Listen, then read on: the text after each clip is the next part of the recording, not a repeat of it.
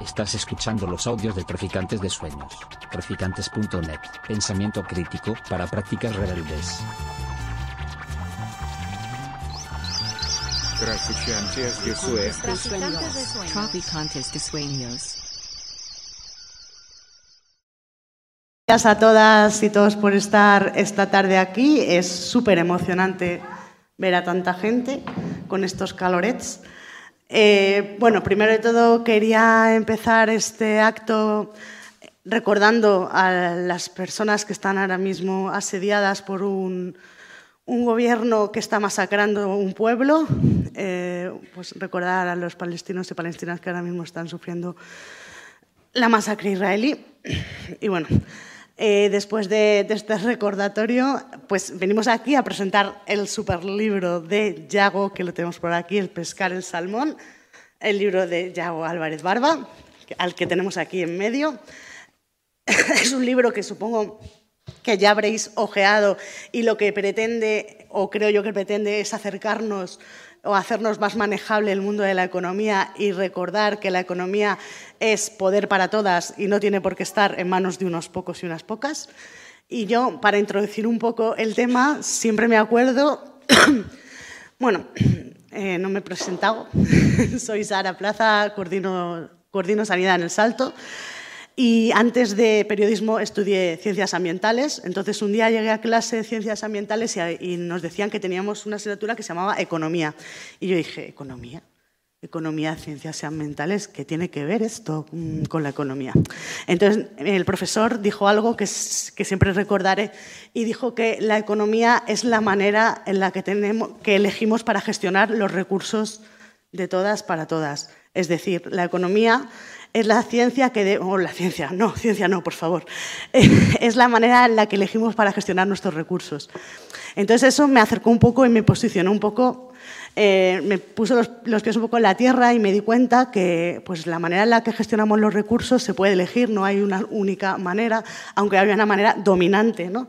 que es eh, la que viene escrita en las páginas Salmón, ¿no? la, la economía eh, que no reparte los recursos entre todas, sino que los deja en manos de unas pocas, ¿no? que es la economía capitalista. Pero hay mucho más allá de la economía capitalista y podemos elegir la función en la que gestionamos nuestros recursos. Yo quería hacer esta introducción para que luego ya podamos hablar un poquito de lo otro, pero es una pequeña anécdota que puede hacernos un poco reflexionar.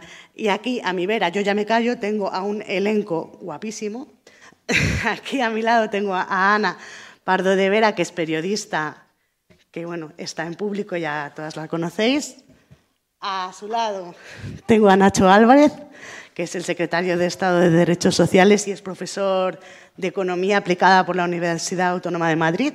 Y a su lado está Pedro Ballín, que es escritor y periodista también. Entonces, pues le cedo la palabra a Ana, que nos cuente un poquito por qué está aquí y por qué está emocionada. Estoy emocionada, sí. Muchísimas gracias, buenas tardes. Gracias a todos y todas por, estar aquí, pero gracias sobre todo a Yago y a la editorial Capitán Swing por permitirme acompañarte, Yago, en un día que supongo que es muy importante para ti, porque cuando uno escribe un libro se ha hecho realmente toda una odisea, tal y como está el oficio.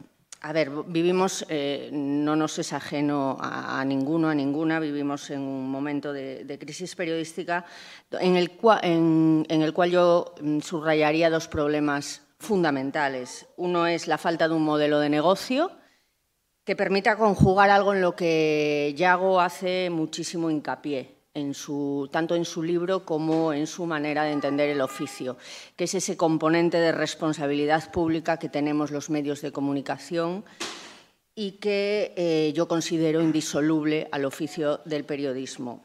Falta ese modelo de negocio que permita conjugar, insisto, la responsabilidad pública con el negocio que permita cubrir eh, las, propias dinámicas económicas del, medio para mantenerse. Y existe, además, otro problema que yo creo que es el intento de absorción del periodismo por parte de los poderes no siempre democráticos para manejar la información a su antojo, porque ya sabemos que la información es poder por la cuota que tiene de manejo a su vez y de manipulación de la opinión pública. Controlar eh, la información. De eso va precisamente este libro de Yago, eh, de la manipulación concretamente de la información económica por parte de este mismo poder. Un poder fáctico al que yo al menos no he votado en las elecciones y me refiero particularmente a los poderes privados. Controlar la información económica, sus correas de transmisión, eh, que son sobre todo los medios de comunicación, la prensa, te da en general todo el poder o buena parte del poder eh, en un mundo dominado por un capitalismo salvaje, que es la lupa a través de la cual se construyen las narrativas mainstream en estos momentos. Porque tenemos que pagar la luz más cara, salvajemente más cara de lo que vale, y las hipotecas, los alimentos en los supermercados, la vivienda, porque la vida cuesta más de lo que vale. Esa es eh, la razón de ser eh, por la que yo recomiendo la lectura de este libro y además eh, la recomiendo dos veces. Una, para leerlo y disfrutarlo con todo lo que aporta, porque creo, creo, si alguien sabe lo contrario que me corrija, que no hay precedente de ningún libro que explique de esta manera cómo, cuál y dónde está la prensa económica que se llama así, pero que en la mayoría de las ocasiones no es tal prensa, sino un cúmulo de intereses, sobre todo económicos de las empresas que los, que los manejan. Dicen que la, que la vida cuesta más de lo que vale porque no hay alternativa. Ese es el gran, el gran mantra de quienes así tratan de convencernos y de quienes así lo trasladan a través de la, de la prensa económica, de la, de la prensa salmón. En eso consiste, en este libro, o así lo he visto yo, eh, el trabajo de, de Yago en pescar el salmón.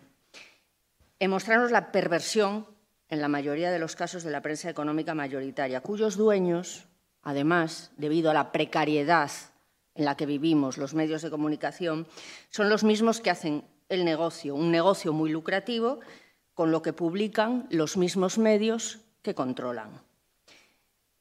No seré yo quien vaya a destripar este libro, insisto, pero sí creo una obligación como periodista, como les decía, decirles que lo tengan, que lo tengan como manual de cabecera porque les va a ayudar muchísimo.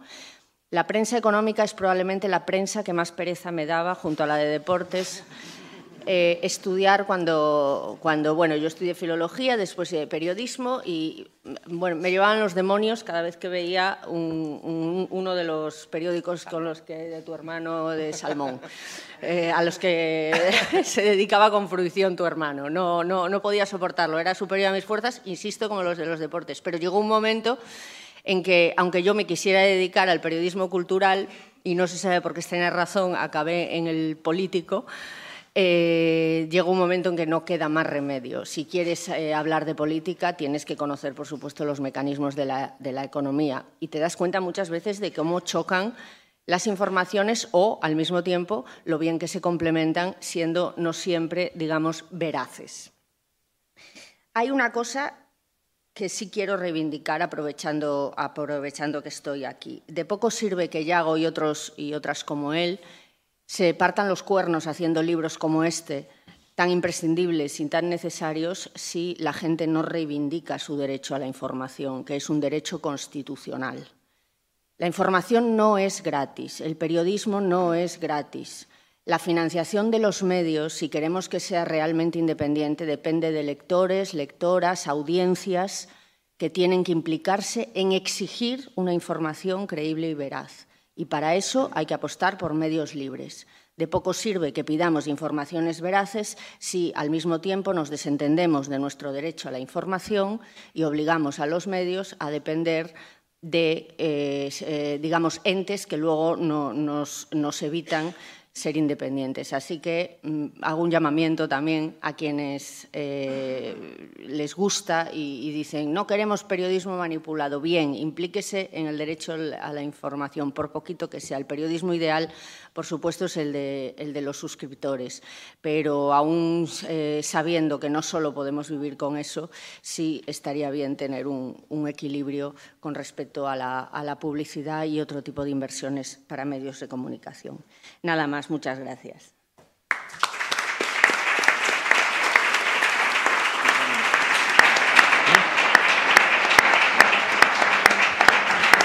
Muchas gracias, Ana. Nacho, cuando quieras. ¿Funciona esto? Sí. Muchísimas gracias. Bueno, en primer lugar, yo querría dar las gracias a Capitán Swin porque creo que em, atreverse a publicar eh, la línea editorial que publicáis no siempre es fácil y yo creo que es una tarea y una labor excelente, ¿no? Y desde luego gracias a Yago, no por la invitación, sino por escribir este libro.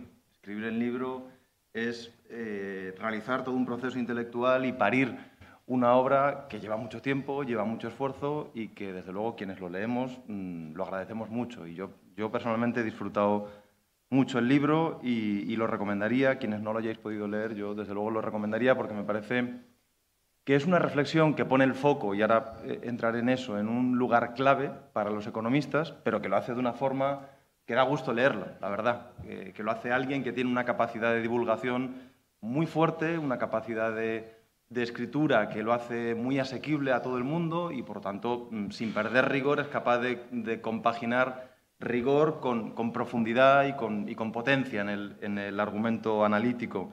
Así que, desde luego, enhorabuena por, el resultado porque es muy, es muy bueno. Eh, yo mm, no solo soy secretario de Estado, soy, soy profesor de economía, antes que nada en la vida. Eh, y, a mí me gusta mucho leerlo porque creo que pone el foco en un sitio en donde ni los académicos, ni seguramente quienes se dedican a las políticas públicas, ponen el foco. Y me parece esencial. ¿no? Eh, en el mundo académico, y veo aquí caras conocidas de compañeros de la facultad, creo que eh, los académicos en muchas ocasiones pensamos que, bueno, garantizando una cierta pluralidad científica, una cierta pluralidad en nuestras disciplinas, eh, damos un gran paso adelante. Y no lo niego, es un gran paso adelante. En, el mundo de la política o de quienes tenemos responsabilidades de hacer políticas públicas, en muchas ocasiones se piensa, y me restringo al ámbito de la economía, que las políticas públicas hablan por sí solas, que subir el salario mínimo interprofesional, que crear una nueva prestación social, le dice algo a la sociedad que tiene un sentido por sí solo, que no hace falta comunicarlo. ¿no? Y, sin embargo, siendo las dos cosas ciertas, la importancia de la pluralidad en el ámbito académico es crucial, la importancia de las políticas públicas, que duda cabe, para mí es esencial, pero al mismo tiempo creo que Yago pone el foco en un sitio eh, que es esencial, que es el territorio del discurso, el territorio de la narrativa, el territorio de... Em, cómo se construyen las narrativas en economía y cómo se cuenta la economía. Porque mm, aquí habrá mucha gente que haya estudiado economía o que habrá, habrá estudiado otras disciplinas, pero seguro que os ha tocado ese primer curso ¿no? terrible de introducción a la economía que se da tan mal en tantas disciplinas, pero que en todo caso pone muy poco foco y muy poco énfasis en entender cómo se cuenta la economía. y me voy a centrar en eso, no quiero extenderme, eh, pero me parece clave porque Yago lo explica muy bien en el libro, ¿no? Durante décadas ha habido, existen y, seguirán existiendo toda una serie de narrativas dominantes. Llamémosle narrativas dominantes, aunque en ocasiones yo casi creo que le podríamos cambiar el, adjetivo dominantes por el adjetivo talmúdicas, ¿no? Porque no, no están tan lejos unas cosas de otras. Pero, pero el listado de las narrativas dominantes en, la, en, la última, en las últimas décadas ha sido muy claro, ¿no? En España, desde luego, y no solo en España el salario mínimo interprofesional no se puede subir porque destruye empleo. Eh, en nuestro país había un problema de dualidad en el mercado de trabajo, de excesiva temporalidad en el mercado laboral, porque los trabajadores que tenían contratos indefinidos estaban excesivamente protegidos, generaban una situación rígida en el mercado laboral y, por lo tanto, esto generaba precariedad a otros trabajadores. Y voy a seguir abundando en estas narrativas dominantes que durante tanto tiempo han presidido lo que, eh, lo que la ciudadanía, no solo lo que, lo, que, los economistas, sino lo que el conjunto de la ciudadanía entendía por, lo lógico y lo normal en economía. Cuando llega una crisis hay que apretarse el cinturón. Cualquier emisión de deuda es mala. Cuanto más deuda, más malo todo. Bajar los impuestos siempre es buenísimo, pase lo que pase, ¿no? Eh, Claro, nunca puedes tocar los impuestos a los ricos ni a las grandes fortunas porque inmediatamente vas a tener una fuga de capitales tal que vas a destrozar la economía con esa fuga de capitales. Además, los mercados financieros te van a atacar todos al día siguiente, por cierto. Eh, el mercado eléctrico no se puede tocar porque el mercado genera una asignación de recursos que es eficiente y, por lo tanto, cualquier elemento de regulación del mercado de la vivienda o el mercado eléctrico va a generar una ineficiencia que va a tener costes superiores para los consumidores. Varoufakis, por cierto, se equivocaba radicalmente hace unos años cuando dijo que había que mutualizar las deudas europeas para poder afrontar proyectos en común. Era imposible. Era una narrativa completamente eh, absurda la de Varoufakis. ¿no? El déficit público, la izquierda lo único que hace es eh, dispararlo y es incapaz de corregirlo. Yo creo que todo este listado, que aparece de una forma u otra en el, libro de Yago, que, está en el sentido común, no solo de toda la prensa salmón, sino yo diría, se te cuela en la, prensa blanca, ¿no? en las páginas de economía de, los principales diarios de, tirada nacional, eh, lleva décadas instalada en nuestro país. ¿Y por qué ha estado instalada? Bueno, yo diría que por varios motivos, ¿no? Sin duda, la potencia de los altavoces es clave, la ausencia de alternativas también es muy relevante.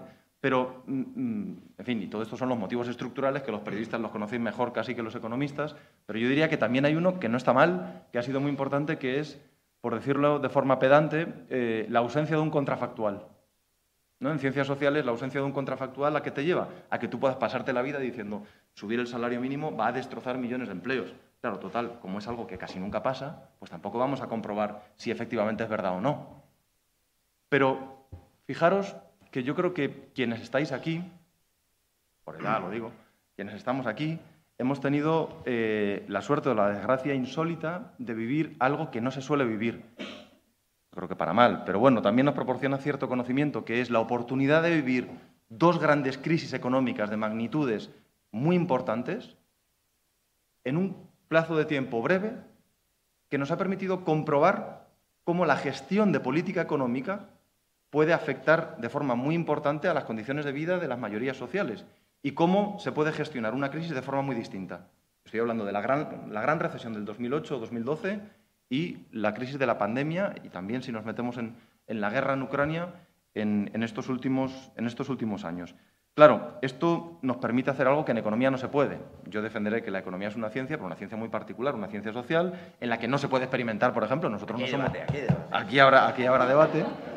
Pero en todo caso, claro, nosotros no podemos coger un, un Erlenmeyer, voy terminando, y, meter líquidos y sacar líquidos. Y no, la economía, la economía no se puede experimentar. Pero sin embargo, tenemos la experiencia de una política económica distinta para hacer frente a una crisis de enormes magnitudes. Y voy terminando. Claro, ¿qué nos ha demostrado? Eh, y, ahora no, no, es que me ponga el gorro de secretario de Estado y saque pecho de la política económica de estos cuatro años, creo que nos han demostrado muchas cosas, pero desde luego, desde luego creo que nadie en este país puede seguir diciendo que la subida del salario mínimo va a destruir cientos de miles de empleos.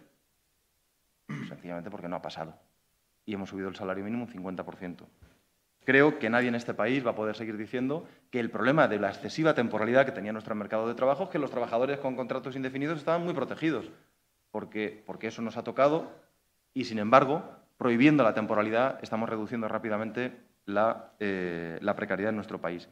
Creo que, hombre, si comparamos el, la cantidad de meses que pasaron desde el inicio de la crisis del 2008 y la que han pasado, los que han pasado desde la crisis de, la pandemia en 2020, ¿no? hasta la recuperación del nivel de empleo previo a la crisis, lo que vemos es que con las políticas de recortes y de ajustes tardamos 10 años en alcanzar el nivel de empleo que teníamos antes de la crisis y que con una política fiscal expansiva, y bastaba con recuperar a Keynes, tampoco había que... Hemos tardado año y medio en recuperar el nivel de empleo que teníamos antes de la crisis. Claro, alguien podrá decir, a costa de una fuerte deuda y de un fuerte déficit. Bueno, si uno compara la evolución del déficit público en España en la legislatura de Rajoy y en la legislatura del Gobierno de coalición, lo que verá es que se han reducido prácticamente al mismo ritmo. Es decir, en ambos casos llega la crisis, el déficit se dispara, en unos casos para salvar empleos y en otros para salvar bancos, pero bueno, orillemos eso. Pero en todo caso, después empieza a reducirse al mismo ritmo. Es decir, que los recortes reducían déficit al mismo ritmo que una política fiscal expansiva que permite que el crecimiento se coma el déficit. Luego podemos entrar en estas cuestiones, pero que nadie me haga comulgar de nuevo con ruedas de molino, porque no. La izquierda es capaz de reducir el déficit al mismo ritmo que la derecha, ¿no? Y voy terminando. Por cierto, que ha habido un impuesto a los ricos y los capitales no han salido corriendo de este país de un día para otro. Es decir, esta narrativa convendría también ser revisada por no hablar de que hemos podido reducir la inflación a costa de intervenir el mercado eléctrico, el sacrosanto mercado eléctrico, que se iba a hundir la economía, porque íbamos a dejar de tener la, señal de precios en el mercado eléctrico. Démosle la, la, razón también a Varoufakis. Hemos mutualizado las deudas en Europa y no ha pasado nada. Al contrario, hemos podido crear un plan de dos billones de euros de expansión fiscal porque le hicimos caso diez años después a Varoufakis cuando, sin embargo, sus posiciones iban a destrozar la Unión Europea. Termino. Em, esto, desde mi punto de vista, no quiere decir que la economía sea plastilina, es decir, que todo valga, que todo sea discurso. Esta sería mi gran discusión con algunos compañeros de nuestro espacio que han defendido siempre la superimportancia del discurso. Bueno, el discurso es importante, pero se construye sobre la realidad, sobre la realidad material. Claro, hemos subido el salario mínimo un 50% y esto no ha destruido empleo. Alguien podría decir, coño, pues haberlo subido un 500%. Bueno, pues no, claro. Es que la productividad importa, es que el nivel salarial medio del país importa, es que el grado de desarrollo del tejido industrial importa, es que no todo es discurso, es que la economía no es plastilina. Tiene unas reglas, tiene unas normas, exige un debate, requiere de ciertos estudios. Eh, no todo vale, pero desde luego sí que hay toda una gama de narrativas que no se han construido y que Yago apunta en su libro para construir. Y lo dejo mm, con un balón botando en, tu tejado, Yago. Em, hablas tú del principio de asimetría de, Brandolini en, el libro. La cantidad de energía que hace falta para destruir una mentira, para mm, refutar una mentira, es de orden mucho mayor que la energía que hace falta para producir esa mentira. Y por tanto, joder, qué esfuerzo. Eh, ese es un esfuerzo que algunos no hacemos, pero claro, también es mucho morro porque hay que hacerlo y tú lo haces muy bien, ¿no? Entonces, ahí mm, eh, mm, tú dices también, ¿no? En el libro hablas de que debatir con un troll que esparce bulos es como jugar al ajedrez con una paloma, ¿no? Mm, intenta jugar al ajedrez con la paloma, pero la paloma empieza a aletear, tira todas las fichas, destroza el tablero. Se caga encima del tablero. No lo iba a decir yo, pero lo has dicho tú. Eh, pero es que además luego al final se pavonea mm, sacando el pecho por encima del destrozo, ¿no? Y esto es discutir con un troll en economía. Bueno, mi pregunta es, ¿y esto cómo se hace? Porque yo creo que la opción de no hacerlo estrecha nuestras democracias, estrecha el debate económico eh, y desde luego es nociva ¿no? para las mayorías sociales. La opción de hacerlo con las mismas armas, eh, insisto, la, economía no es plastilina, tiene ciertas normas y, por lo tanto ahí dejo ese balón votando porque creo que, que tu libro ayuda a responderlo, pero seguramente tú puedas incidir en eso más. Gracias, Nacho.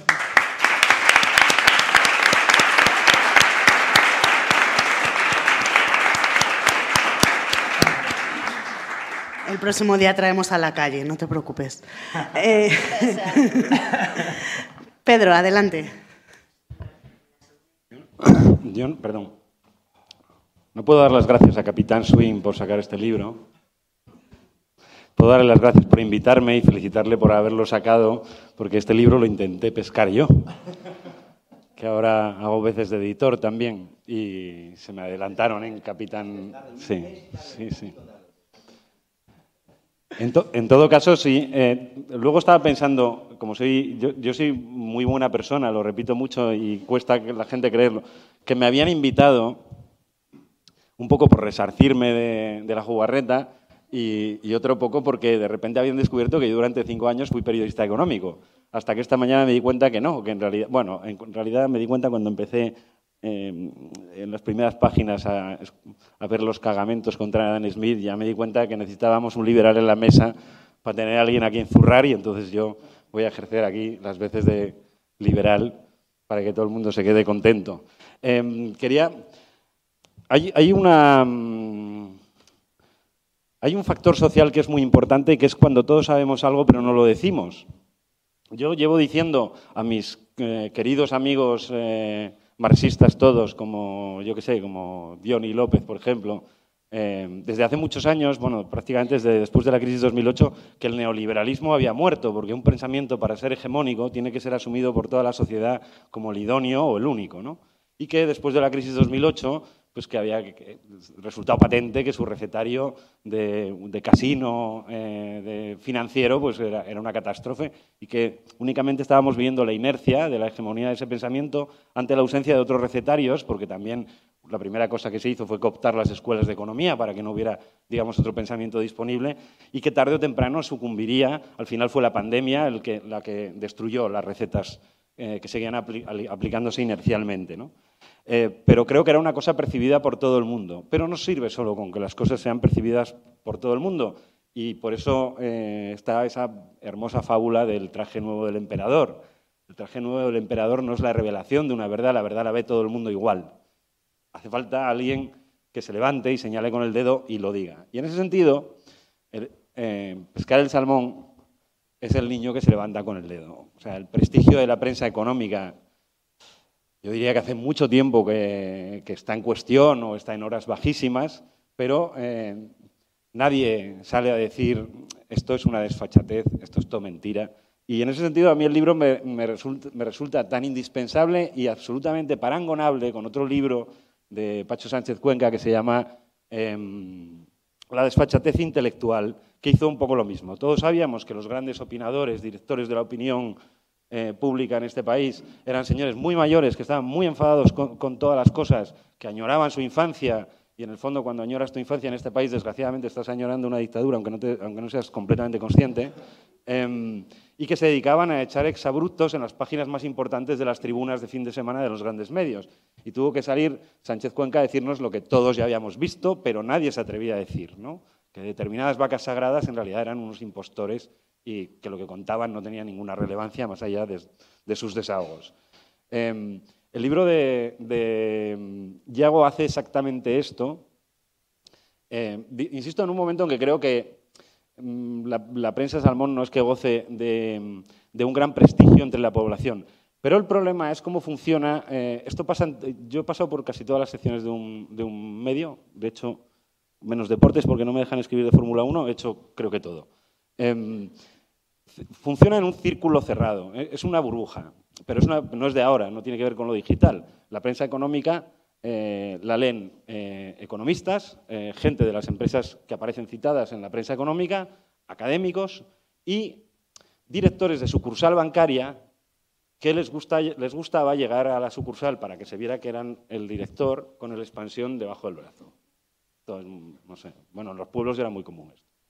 Em, pero no, nunca han llegado a otro público. El problema es cómo generan un ecosistema que influye en la academia y sobre todo, y esto se ha visto mucho en esta fase tan politizada de la televisión en la que hay debates eh, eh, a, todas las horas del día, son el único proveedor de especialistas para explicarnos las cosas a los demás, porque como bien explica, Yago se esfuerza mucho en explicar en el, en el no, te, no te parezca mal, Nacho, ¿eh? en explicar en el libro una cosa, que es que cuando algo no es una ciencia, eh, lo primero que hace es dotarse de un lenguaje arcano, para que los demás no lo entiendan, porque así, si los demás no lo entienden, yo puedo ser científero si soy el que lo entiende.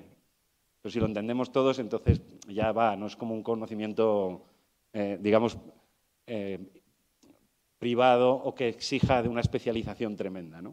Em, yo, en, mi, caso particular, debo decir que el, libro insiste mucho en cómo se hace lo grande. ¿no? Lo grande es esto de lo que habla Nacho ahora, el construir las grandes narrativas, las grandes narrativas que hegemonizan un solo discurso como un, solo recetario posible para aplicar en todo caso. Yo debo, confesar que yo, la primera vez que pensé que esto igual era un poco una estafa, em, fue cuando empecé a hacer eh, información económica, que sabía más bien poco, y me cayeron cosas relativamente complicadas, como, como cómo GES Cartera sacaba dinero de España sin sacarlo, a través del mercado de futuros, y entonces yo tuve un, gran maestro para esto, que falleció hace poco más de un año, un economista que trabajó mucho en medios, que se llamaba Manolo Portela, que me explicaba estas cosas, y, y bueno, aprendí cosas muy arcanas, pero sobre todo llegué a una conclusión. Eh, difícilmente puede ser una ciencia, pero mm, tengo, empecé a tener serias dudas de que fuera una técnica, porque una técnica, em, digamos, es aquello que ofrece modalidades de respuesta según los problemas. Entonces, si da igual cuál sea el problema, la receta es bajar impuestos, es como, da igual lo que tengas, toma amoxicilina. Em, no, la amoxicilina la tendrás que tomar si tienes una infección, si no tienes una infección igual tienes que tomarte otra cosa. ¿no? Entonces, los economistas son eh, esta gente que se hinchó a ir a la tele durante 20 años a decir que había que bajar los impuestos y que estaba muy bien fomentar la inversión extranjera. Inversión extranjera, eh, independientemente de que fuera financiera productiva. Eh, aunque sea para comprarnos la casa, para echarnos y cobrarnos el alquiler, está bien que venga la inversión extranjera. Todo este tipo de, digamos, de recetarios de cosas que son buenísimas para todos, pero que son iguales, sea cual sea la estructura productiva del país, em, el momento cíclico que esté viviendo la economía del país, pues revela que en realidad ahí detrás eh, no había una técnica. Y voy a terminar con una, porque así gano el tiempo que le hemos cedido al secretario de Estado, eh, con una anécdota para explicaros que no, no solo hacen lo grande, hacen también lo pequeño, porque hacen mucho negocio con lo pequeño. Lo grande es esto, lo grande es instalar, crear un corpus de expertos que puedes mandar a cualquier sitio y que unos son más progres que otros, pero que todos piensan lo mismo, en realidad, sobre el déficit, sobre los impuestos, etcétera, etcétera. Em, y hegemonizar un, recetario neoliberal. Eh, Yago usa el término liberal porque, mm, pero bueno, él habla de neoliberalismo en realidad. Yo tengo que salvarme de alguna manera aquí. Y, y lo pequeño es la cantidad de negocios miserables que hace eh, este sector. Y mm, no voy a dar el nombre porque son muy conocidos y porque yo no vi el cheque, pero tengo sobrados testimonios que durante las crisis de las cajas de ahorros había al menos dos opinadores en cinco días y en, expansión que le cobraban a un obispado que tenía una caja de ahorros que estaba semi en quiebra a 6.000 euros el artículo. A 6.000 euros el artículo. Por publicar artículos que apoyaran el papel del obispado en aquella crisis. Eh, luego, fuera de micro, luego fuera de micro te digo los nombres. Eh, que son muy conocidos, opinólogos de, este sector de la prensa. Pero, pero luego había otra cosa que me enseñó eh, Portela, Manolo Portela me enseñó a leer la prensa y a leer la prensa Salmón y a leer las cosas pequeñitas. Y un día me, y un día me dijo, ¿tú has pensado, Pedro, por qué John Delis, que es un medicamento para un tipo de sarcoma, para un tipo de cáncer de tejidos blandos muy agresivo, eh, patentado por Celtia, que tuvo un proceso, cuando yo hacía prensa económica, entre 2000 y 2005, de convalidación en Europa, de que te, de que te validen las pruebas eh, médicas, de que la Agencia Europea del Medicamento te dé el tal y cual. Él me decía, ¿tú te has preguntado por qué esto en las revistas médicas no sale nunca? cada paso que da John Delis en la certificación y pruebas de sus medicamentos, pero sale siempre en expansión pues porque estamos moviendo el valor de Celtia. Es decir, porque cada pieza de estas que se publica es una operación a corto de alguien que concretamente hoy, martes 11, eh, eh, mañana no es el... Ah, no, es pasado, iba a decir. Mañana es cuando sale el ejército a la calle. Vale, perdón. Es igual. bueno, porque salen los tanques y estoy un poco preocupado. Em, pues eh, eran operaciones intradía. O sea, tocaba publicar una nota sobre lo bien que iba este medicamento, no en una revista médica, sino en, sino en un periódico económico, porque ese, al día siguiente Celtia iba a sufrir una leve revalorización en bolsa que a alguien le garantizaba una operación. Esto no está en streaming, ¿no? ¿no? puede venir Celtia a ponerme una querella criminal ni nada por lo que acabo de decir. Bueno, pues eh, esto es importante. Quiero decir que no solo es, no solo es un negocio basado en lo grande, en, crear las grandes narrativas, las políticas económicas, sino que luego en lo empresarial, en, lo pequeño, en la cotización de, las empresas en bolsa, o en operaciones tan cutres como fue todo esto del, hundimiento de las cajas, pues eh, eh, se mueve mucho dinero y se hacen muchos negocietes también. Ya, era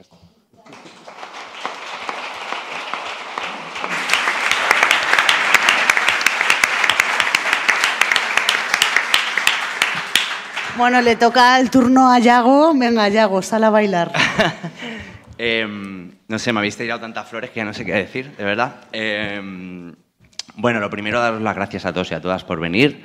Eh, como os podéis imaginar, pues es un día muy especial para mí. Eh, ha sido un currazo este libro. Eh, como bien han dicho en la mesa, escribir un libro lleva muchísimo tiempo y sobre todo mucho trabajo y sobre todo un montón de responsabilidad. ¿no? Yo al final en este libro, pensad que yo soy licenciado en Administración y Dirección de Empresas y estoy haciendo un órdago a la economía y al periodismo. O sea, si, si existe... es un topo. Si existe un... Eh, complejo de impostor en los hombres, creo que no existe realmente. Eh, yo lo he sufrido durante este libro, ¿no? escribiéndolo y haciendo un órdago a, a, todo el periodismo que, por otro lado, lo estábamos hablando antes, que estoy muy, muy, muy contento de que muchos periodistas y muchas periodistas me están felicitando por el libro, lo cual me, está sorprendiendo, ¿no? Porque, como digo, al final no deja de ser un órdago a, gran parte de la profesión. Eh, bueno, quería agradecer también a la gente que me acompaña en la mesa. La verdad es que ha sido al final una mesa de lujo. Eh, a la maliciosa por... por eh, por acoger esto, además que siempre me siento como en casa en este sitio. Y también quiero dar una gracias especial a Capitán Swin, la verdad, porque Em, publicar un libro de, un tipejo como yo, en el que rajo a la gran mayoría de grandes grupos mediáticos de este país, yo creo que es algo, un acto de bastante valentía. O sea, que yo creo que es bastante, eh, casi una apuesta que yo agradezco mucho, ¿no? Como digo, en el libro hay ejemplos con nombres y apellidos de directores y, y ejemplos de manipulación pura y dura que yo denuncio y que señalo, ¿no? Entonces yo creo que que Capitán Swin ha sido bastante valiente al publicar este libro, o sea que muchas gracias a la parte del equipo que estáis aquí. Em, solo quería contaros un par de cosas, o tres, igual.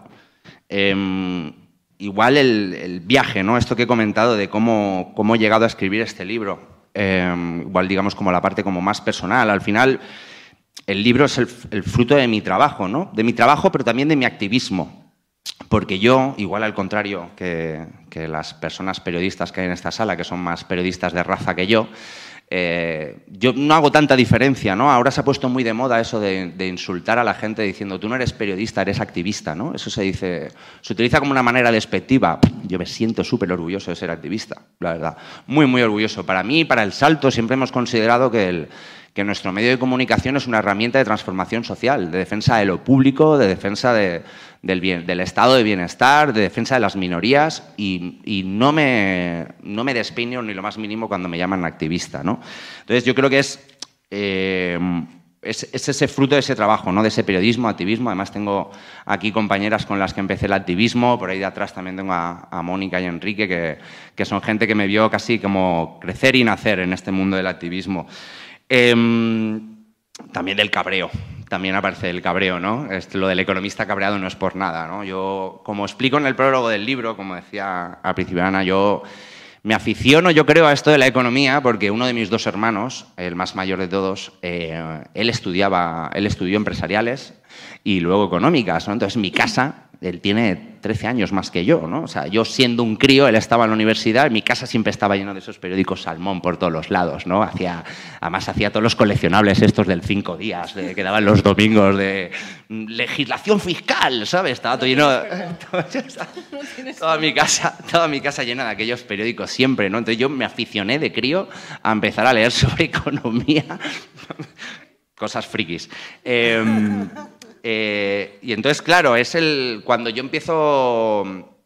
Yo primero trabajo para el mal, me tiro unos años también trabajando en el mundo de la banca y los seguros, eh, un lugar donde claramente yo no encajaba, ojalá me hubiera dado cuenta antes, pero tardas de darte cuenta y además que al final también hacer cambios en tu vida de ese tipo, ¿no? Al final también es un movimiento como bastante duro, ¿no? Estás toda la vida trabajando con traje y corbata y afeitado, sí, yo me afeitaba todos los días, eh, eh, y, pasas a decirle a tus padres que vas a dejarlo todo por hacer un blog de economía anticapitalista, ¿sabes? Es como te miran con cara de loco, lógico y normal, ¿no? Pero como digo, nace de ese cabreo, ¿no? De ese cabreo de ver cómo se utilizaba la economía. A mí que me gustaba, que me apasionaba, me apasiona la economía, me gusta mucho leer sobre ello, sobre entenderla, sobre ver cómo funciona, ver cómo se utilizaba, por un lado, por los poderes dominantes para seguir generando y manteniendo la desigualdad en el mundo, para seguir manteniendo esas pirámides jerárquicas de, las clases sociales en las que vivimos, ¿no? Eh, y encima ese, ese esos medios de comunicación, cuando ya empecé a entenderlos, cuando empecé a entender mejor la economía, también cuando empecé a trabajar en la banca, ¿no? que empiezas a ver un poquito, en cierto modo, el, sector de dentro, ¿no? empiezas a ver... Yo recuerdo mucho, yo viví el, el, estallido de la burbuja inmobiliaria viviendo en la banca, ¿no? Entonces yo vi a gente que se llevaba un pastizal en comisiones por vender hipotecas a cualquiera que entraba por la oficina y se llevaban un pastizal y luego esos mismos, eh, que daban hipotecas con, bastante riesgo, luego esos mismos eran los que decían eh, la gente ha vivido por encima de sus posibilidades y por eso la culpa es de ellos. ¿no? O sea, y cómo la prensa económica agarró esa narrativa y ese relato y nos lo incrustó. Nos hizo culpables de nuestra propia crisis. O sea, la- nos hizo culpables, hizo culpables a la gente que estaban desahuciando de sus casas, ¿no? Entonces, en ese momento yo creo que ya el cabreo eh, me estalla dentro del pecho y es cuando, cuando decido dar, dar ese, ese cambio, ¿no? Y, yo creo que de ahí, de ahí nace, ¿no? De ahí nace pescar el salmón. Bueno, de ahí nació el salmón contracorriente, de ahí nació mi, mi sección en, en El Salto, que lleva el mismo nombre que aquel, aquel pequeño medio que creamos. Eh, y de ahí nace, yo creo que ese mm, carácter divulgativo que a veces que intento hacer de la, de la economía, ¿no? Porque al final el libro lleva esas dos vertientes que yo he intentado desde aquel entonces, desde hace ya más de 10 años. ¿no? Por un lado, que la economía se entienda, porque para mí que la economía se entienda es la mejor manera de que nos podamos implicar en ella. Y por otro lado, desenmascarar la manipulación, ¿no? desenmascarar esos relatos, esas narrativas que nos intentan, que nos intentan incrustar. Eh, y de hecho, eh, el principal, y esto lo he insistido yo creo que mucho en todas las entrevistas que me han hecho, como el principal objetivo de este libro no es que dejemos de leer la prensa Salmón, al contrario, es que nos empoderemos como ciudadanía para poder enfrentarnos a ella. Es que, sepamos, que tengamos las herramientas, que- que empecemos a cultivar como una especie de sentido totalmente crítico a la hora de leer la prensa, porque ese sentido crítico es lo que nos hace eh, descubrir, desmontar, pescar esas narrativas y esos bulos que se encuentran detrás de la, de la prensa salmón. ¿no? Entonces yo creo que espero, espero que a la gente que lo leas os pueda, os pueda servir para ello, porque como digamos que es como lo, lo fundamental.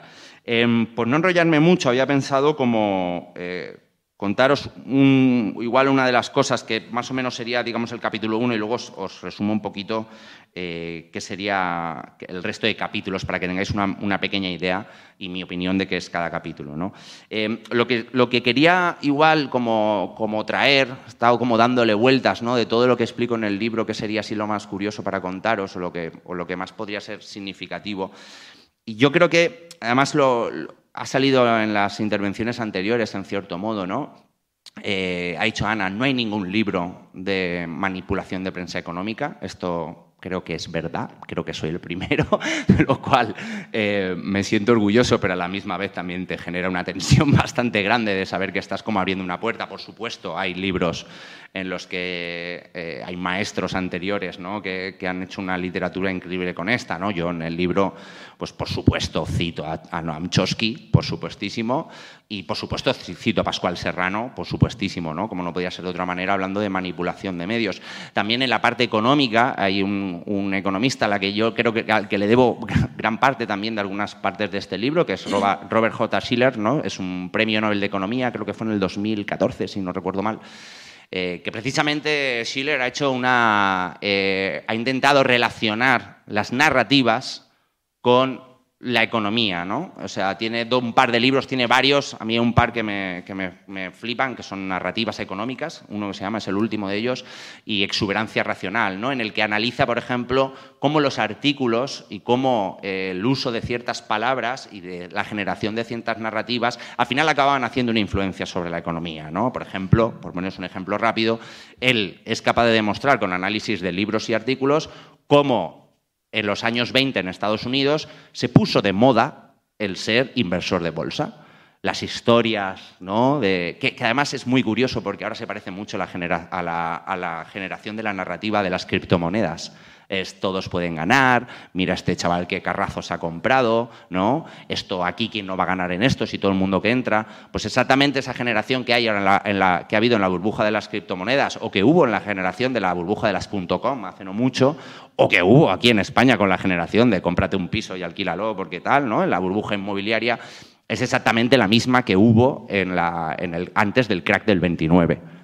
O sea, ese fervor y esa generación de la narrativa de puedes comprar ah, acciones, vas a ganar dinero siempre, fue una de las principales causas de, la, burbuja más grande que ha habido ah, hasta la historia, yo creo, la, del crack del 29. ¿no? Em, con eso digo que o sea, hay gente que ha escrito anterior a esto pero yo creo que he querido centrarme en, esto, ¿no? en, la, en, la, prensa económica y sobre todo centrado en el, en el, caso español. Quería explicar cuál es la diferencia entre la prensa generalista y la prensa económica, ¿no? porque también me han preguntado en un par de entrevistas de cuál era, de que si esto que explico yo no, lo, no, no, no es en toda la prensa en general. Y en cierto modo sí que tienen, tienen algo de razón, pero yo creo que la prensa económica, la prensa Salmón, tiene un par de cositas extra que era lo que os quería explicar. ¿no? Uno va, la principal es que la, la economía eh, se basa o se ha, se ha, dotado de esa, ¿no? y aquí era lo que decíamos del debate, de ser una ciencia exacta, ¿no? de ser una ciencia, vamos, ¿no? como, decía, como decía Nacho, de proetas, de que se puede calcular todo al segundo. Algo que podemos ponerle el nombre de ciencia social, podemos darle... yo no le quiero quitar la palabra ciencia, pero que dista mucho de, por ejemplo, lo que sería la física, por poner un ejemplo cualquiera. ¿no? Eh, eh, al final esa ciencia exacta tampoco es neutra ni muchísimo menos, sino que es el resultado de una batalla cultural de hace más de 200 años. ¿no? O sea, no es la batalla cultural. Yo en el libro hablo mucho de la batalla cultural neoliberal que empieza con la era Thatcher-Reagan, pero la, realidad es que la batalla cultural que se da en los medios de comunicación, además, eh, sobre el tema económico, viene desde, desde Adam Smith y luego Marx y luego tal. Hay unos cambios en la era, en la era Keynes, etcétera, pero, pero llevan las batallas culturales se llevan dando. Como digo, para mí, eh, en los años 70, 80, después de Thatcher, después de Reagan, gana, gana de goleada el, discurso neoliberal, porque entienden bastante mejor que la izquierda, esto hay que reconocerlo, cuál es la batalla cultural a darla. ¿no? Entonces, se basan en el homo economicus, ¿no? en el sois todos una panda de egoístas que os, que os guiáis por el egoísmo y entonces eh, el egoísmo vuestro va a encontrar un equilibrio perfecto en la economía donde no hay que intervenir, el Estado no tiene que intervenir porque ya serán las fuerzas de la economía las que buscarán eh, en ese equilibrio. ¿no? Y vi a la misma vez, como ya han comentado en la mesa, eh, esa ciencia se, dota de un lenguaje, se dota de una jerga, se dota de un idioma aparte que no es entendible para el resto de los mortales. ¿no? Y para mí ahí principalmente está la diferencia entre cuál es el resto de la prensa y la prensa económica. Yo pongo la palabra bulos en el, subtítulo del libro, porque sé que la palabra bulos llama mucho, pero lo que más utiliza la, prensa económica es la segunda palabra, es narrativas, es relatos, la generación de relatos. No hace falta mentir tanto. Solo hace falta mostrar unos, solo falta mostrar otros datos, apartar unas cosas o apartar otras, hablar de unas o hablar de otras. ¿no? Eh, no hace falta mentir pero es muy fácil generar narrativas y relatos porque además esa barrera del lenguaje, esa barrera del entendimiento que tenemos desde la población nos hace no meternos. ¿no? No te metas en economía, ¿no? Que además, como yo digo, no meterte en economía es no meterte en política, porque al final la economía es política, ¿no? Em, entonces, como digo, el libro intenta, pretende ser una pequeña herramienta, una pequeña arma en esa batalla ideológica por intentar desmontar esos relatos, que para mí está está en el fondo del asunto. ¿no? Y como digo, son relatos que están, que están incrustados eh, mucho, mucho, mucho, hasta el tuétano, hasta, hasta, hasta el fondo de nuestro cerebro. ¿no? Eh, Nacho ha hecho una numeración antes de un montón de ellos. Eh, están totalmente metidos. fíjate, yo escribo, describo un caso que me pareció muy curioso. Eh, que es un informe que se hizo de la, de la BBC, de la BBC, de la canal público británico. Además está el amigo Roy entre el público que fue quien me lo pasó, que me lo pasó justo cuando estaba en el proceso de selección del libro y dije, oh Dios, esto es maravilla para mí. ¿no? Eh, la BBC lo que hizo fue un informe que analizó 11.000 piezas de, periodísticas de, del, del, canal, tanto como piezas de radio, eh, vídeo y de la web y tal, y de papel. ¿no? Y al final, o sea, hizo un análisis basándose en cómo se habían dado las noticias en temas como deuda, déficit, eh, impuestos y un par de cosas más macroeconómicas. ¿no? Entonces, al final, lo que fue el, resultado de la investigación, que es muy interesante leerla, la verdad, al final acaban diciendo, bueno, hemos encontrado algunas eh, imparcialidades, pero no son imparcialidades a propósito, sino que es por el poco conocimiento de economía de los periodistas, ¿no? Es decir, se limpiaban así un poquito y decían, no, no, no, eh, sí, hay veces que se dice, frases que ha dicho Nacho antes, hay veces que se dice que la deuda siempre es mala, hay veces que se dice que bajar impuestos siempre es bueno, ¿no? Y un par de frases más daban así, ¿no?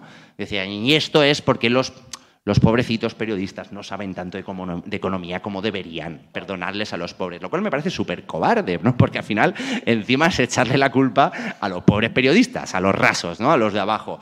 Yo lo que rebato en el libro, y era lo que quería explicar en, este punto, es que no es común que un. No es, no es un fallo de, de desconocimiento el que un periodista joven de la BBC que ha, que ha crecido en el país de Thatcher diga bajar los impuestos siempre es bueno.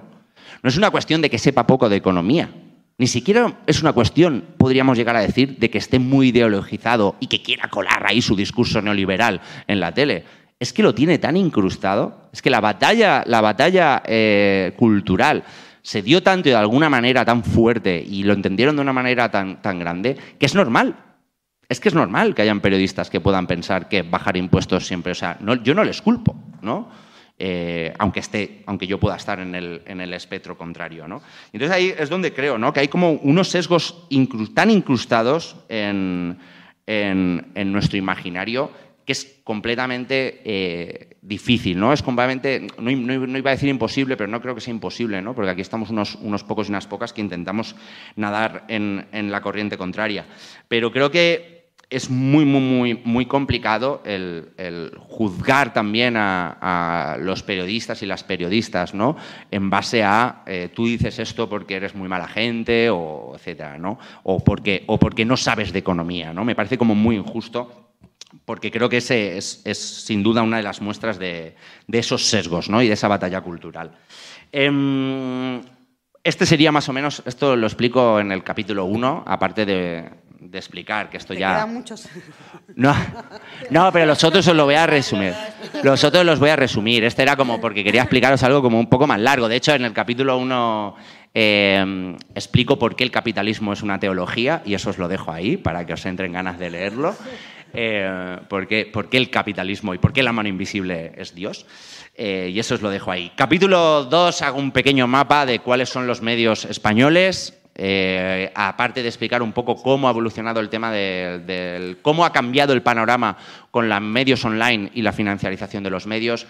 Capítulo 3 y capítulo 4 posiblemente sean los más divertidos y los que más os gusten. Seguramente el 3 sea el más divertido. Es en el que señalo directamente las eh, técnicas más clásicas de manipulación de la prensa salmón y pongo ejemplos reales. Pongo ejemplos reales de prensa española prácticamente a lo largo del libro, pero el 3 está plagado de ellos. ¿no?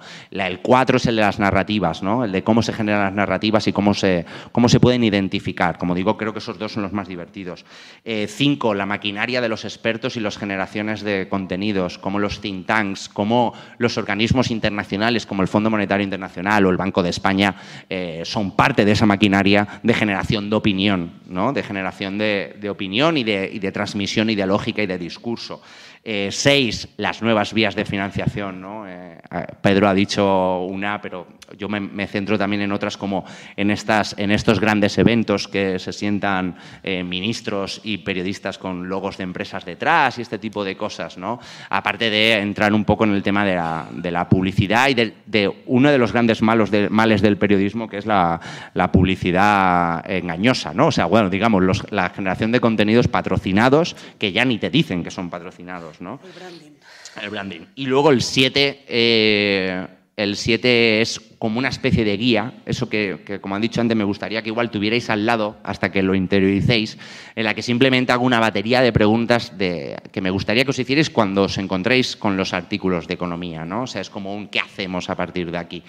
Em, poco más, igual em, por acabar, eh, volviendo un poquito a lo, del, a lo del lenguaje, que yo creo que es, que es, eh, que es muy importante, eh, cito, una, cito una frase de- del economista Juan Torres también en, la, en el libro, que yo creo que me pareció muy, bien, muy, buena, la leí y me pareció que encajaba de verdad que perfectamente. ¿no? Juan Torres habla de esto también en uno de sus libros, del lenguaje de la economía, y dice eh, algo así como que, que los economistas nos recuerdan a esos curas, esos curas que te hablan en latín desde el púlpito y al que nadie entiende, nadie lo entendemos, pero queremos que nos van a traer la salvación. ¿no? Y, yo añado a esa frase de Juan Torres que ese púlpito son los eh, prensa, es la prensa y los medios de, economía salmón. Entonces, lo dicho, que espero que, este libro sirva a todos y a todas como una, como una herramienta, como un arma para defendernos en esa guerra contra la desinformación y que, y que como digo, sirva sobre todo para, para enfrentaros en la prensa, porque como he dicho antes, participar más de la, de la vida económica, de la información económica, es participar más de la democracia. ¿no? Y ahora mismo estamos en un momento en el que el periodismo está poniendo incluso en peligro los propios cimientos de la democracia. Entonces yo creo que es un buen momento para que, para que nos armemos y luchemos en, en el sentido contrario. Gracias.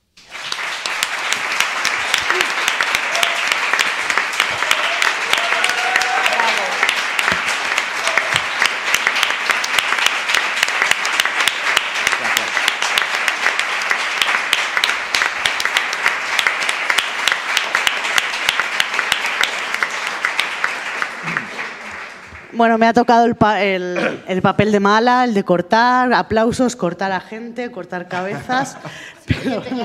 alguien tenía que hacerlo. Ahora habíamos previsto hacerle cada una de nosotras una pregunta a Yago. Vamos un poco mal de tiempo, pero yo creo que lo vamos a hacer. A mí se me, se me venía a la cabeza una, una, cosa que siempre me ha rondado.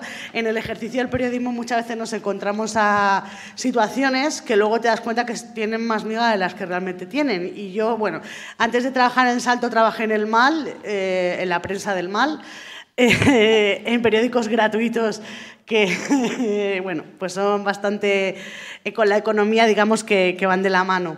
Y, bueno, yo, yo he hecho sanidad mucho tiempo, yo estaba haciendo una pieza en, en, la que ponía en la inversión en sanidad que había realizado una comunidad autónoma y mi redactor jefe me decía que tenía que poner gasto. Entonces estuvimos como media hora que no, que pongo inversión, que no, que es gasto, que no, que pongo inversión. No salíamos de ese, entonces, pues al final las palabras tienen, tienen importancia, ¿no? Porque no es lo mismo decir gasto en sanidad que inversión en sanidad, ¿no? Entonces, eh, yo quiero, Yago, que nos des brevemente unos tips que tenemos que tener en cuenta a la hora de escribir sobre gastos públicos. Gracias. Vamos, ha sido una luna. Eh, inversión cuando es una infraestructura, gasto cuando hablamos de educación o de sanidad y cuando hablamos de la Casa Real, dotación. ¿eh? Ojo, ¿eh? ni una ni otra. De la Casa Real no se puede utilizar ni una ni otra, se utiliza dotación de la Casa Real. Yo creo que, fíjate, que igual debemos empezar a romper estas barreras del lenguaje y a formar el nuestro propio. ¿no? En los movimientos sociales lo hemos hecho un montón. ¿no? Hablar, utilizar el femenino como el neutro o, cambiar el vocabulario cuando, cuando no queríamos. Incluso hemos eliminado muchas palabras de nuestro vocabulario, bien porque fueran racistas, capacitistas, eh, bien porque mostraban jerarquías de poder que, con las que ya no, nos vemos identificados. Entonces, igual en el periodismo deberíamos empezar también a, cambiar el vocabulario, ¿no? O sea, si tú quieres llamarlo en inversión en sanidad, ¿por qué no? ¿No? Mm, porque al final, ¿quién dice que es inversión y gasto? ¿El manual de los presupuestos del 78? Ya estaría, ¿no? O sea, ya, estaría con el manual de los presupuestos del 78. O sea, que yo creo que mi consejo así sería que empecemos a, utilizar un lenguaje que sea, que sea entendible entre nosotros y nosotras y a, a ignorar por completo esas reglas tan establecidas que, con las que ya no nos vemos identificados. Y que tienen connotaciones, ¿no? Que tienen totalmente connotaciones, como la que tú, tú, has marcado una que es principal, ¿no? Lo de inversión y gasto, según si hablemos de educación, ¿no? Como si tener a tu país educado no se fuera una inversión de futuro, ¿no? Como si, no, como si los países nórdicos eso no lo hubieran entendido hace años y fijaros dónde están, ¿no? Gracias. Ana. Sí, a mí hay Perdón, una cortarme, cortarme el resto también, ¿eh? que esto es un poco conversación. Nada, eh, es una pregunta muy breve. A mí hay una, ¿eh? cuestión que, abordabas ahora al final que me, que me tiene, pues, como periodista, bastante preocupada. Y es que veo que las instituciones públicas de las que hablabas, bueno, como el Banco de España, que hacen informes, el FMI, que nos dan las cifras de crecimiento o, o potenciales cifras de crecimiento, etcétera, por el hecho de ser públicas, ya eh, se, les, presupone una connotación de eh, credibilidad. Mm. Y sin embargo, eh, todos sabemos, principalmente por la crisis financiera de 2008, lo que pasó con ellas también. Entonces, ¿cuándo podemos darle credibilidad a instituciones a las que les estamos pagando el salario? Em, yo, Muy yo- alto en el caso del Banco de España. Yo muestro, no sé si lo encontraré, pero bueno, yo muestro los, hay un informe sobre las veces que el Fondo Monetario Internacional ha fallado en predecir una crisis. Eh, y es algo así como el ochenta y pico por ciento. El ochenta y pico por ciento. Es claro, es que no. O sea, la gente que tiene mayor acceso a información económica del planeta ha fallado el ochenta y pico por ciento de las veces. Cuando dice que viene una crisis o cuando decía que no venía y sí que vino. ¿Sabes? Que es peor todavía encima, Sí, que, no, pues que no sí. sepas que viene una crisis y no te des cuenta, ¿no? El 85% de las veces. Y yo creo que con el tema del Banco de España, yo creo que lo hemos visto en los últimos años con lo que comentaba Nacho, ¿no? Cada vez que se hablaba del SMI, el Banco de España solía sacar una nota, ¿no? De- ya, ya no decían se han destruido porque quedaba feo, sino no se han generado lo suficientes como si no se hubiera, ¿sabes? ¿no? O sea, era como una, en cierto modo, una, un, un reu- rebuscar y rebuscar. El tema de las instituciones públicas, la verdad es que es como también como un debate cultural ahora mismo que me parece muy interesante, ¿no? Porque ahora te ves a los neoliberales llamando al FMI comunista.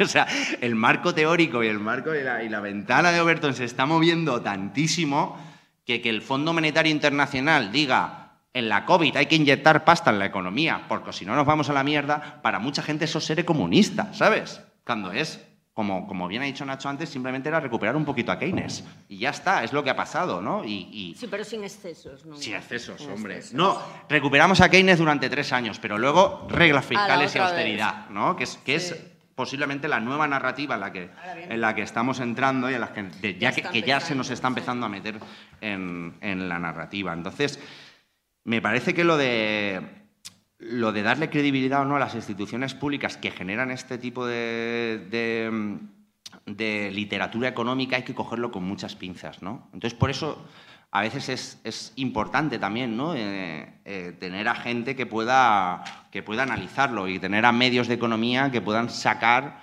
eh, como ese lado, ¿no? Eh, mire, te- tenemos ahí al fondo a un compañero, a Dani Yebra, el, que está ahí en el, en, en el diario.es, que, esto, es que esta conversación la estuve teniendo él- con él el otro día, ¿no? Dani, por ejemplo, está sacando información económica que es más macro, que es Banco de España, que es este tipo de informes, ¿no? Y yo hay veces que, por ejemplo, abro eh, la expansión y dice el FMI dice que nos vamos al carajo. Eh, abres el libre mercado y ya dice el FMI dice que nos vamos a morir todos, ¿no? Todo basado en el, en el mismo informe del FMI, ¿no? Y luego vas a- al diario y Dani te dice el informe de FMI lo que dice es esto, esto, esto, y dice que esto es bueno y dice que esto es malo y que esto hay que tener cuidado, ¿no? O sea, que, que es como, eh, es de valorar que, que tengamos a gente ahí, pero es que tenemos muy poca, porque los medios de economía que podemos tratar, la, o sea, los medios que tratamos la economía de una manera crítica y de izquierdas o, o tal, pues somos bastante pocos, ¿no? O sea, seguimos perdiendo.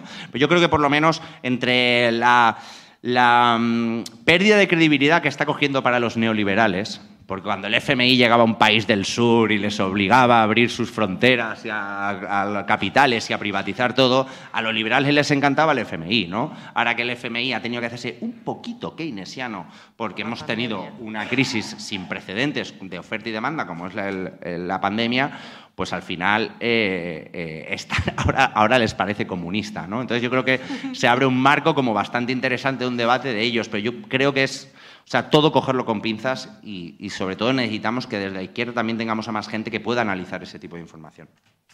Venga, Nacho. Justo yo iba a decir una cosa que recuerdo haber leído en los últimos años algunos informes, no citaré organismos porque les pasa a todos, ¿no? Fondo Monetario Internacional, Banco Mundial, Banco de España. Y, y sabéis muchas veces que estos informes, bueno, te, lees el- a fondo el texto, pero siempre vienen con anotaciones en el margen izquierdo, que son las anotaciones de, me lo leo rápido, las anotaciones a las que en general va a ir la prensa, ¿no? Y, y en muchas ocasiones decir, joder, lo que dice la anotación a la izquierda, que es lo que señala el, el- quien quiere señalarlo, ¿no? la, la institución, y lo que está diciendo el estudio técnico, es que, es que en ocasiones hay incluso contradicciones. Claro. O sea, que, que yo creo que hay que aprovechar todas las grietas como siempre y estas contradicciones se ven muy claro, por ejemplo, en los estudios que hacen algunos organismos internacionales en donde se traslada una idea, pero cuando vas al estudio la cosa es mucho más matizada, mucho más matizada, eh, o incluso en, en- en ocasiones, ¿no? Con ideas hasta, en fin, que difícilmente casan. No, yo quería, quería hacerte una pregunta, pero quería retomarlo en, en una afirmación que has dicho tú ahora, ¿no? Eh, hemos vivido una suerte de paréntesis en los últimos tres o cuatro años, has dicho, si yo no te he entendido mal, ya. Mm, mm. Un paréntesis fruto de que, bueno, en un contexto como ha sido el de la pandemia, la vía muerta de hace diez años, ¿no? de los ajustes, de la precariedad, de la devaluación salarial, en realidad no era posible, no era factible. La sociedad experimentó esa política económica hace apenas diez años, se constató ¿no? el terrible fracaso que supusieron los recortes y, y por tanto eso era una, una- una vía sin salida. De alguna forma hemos vivido ese paréntesis, ¿no? En unos sitios más, en otros menos, pero eh, el debate que en este momento tenemos en política económica y en, economía es, ¿esto ha sido un paréntesis eh, o no? ¿O hemos aprendido algo y por lo tanto vamos a empezar a gestionar la política económica de forma coherente con los aprendizajes del, del último año?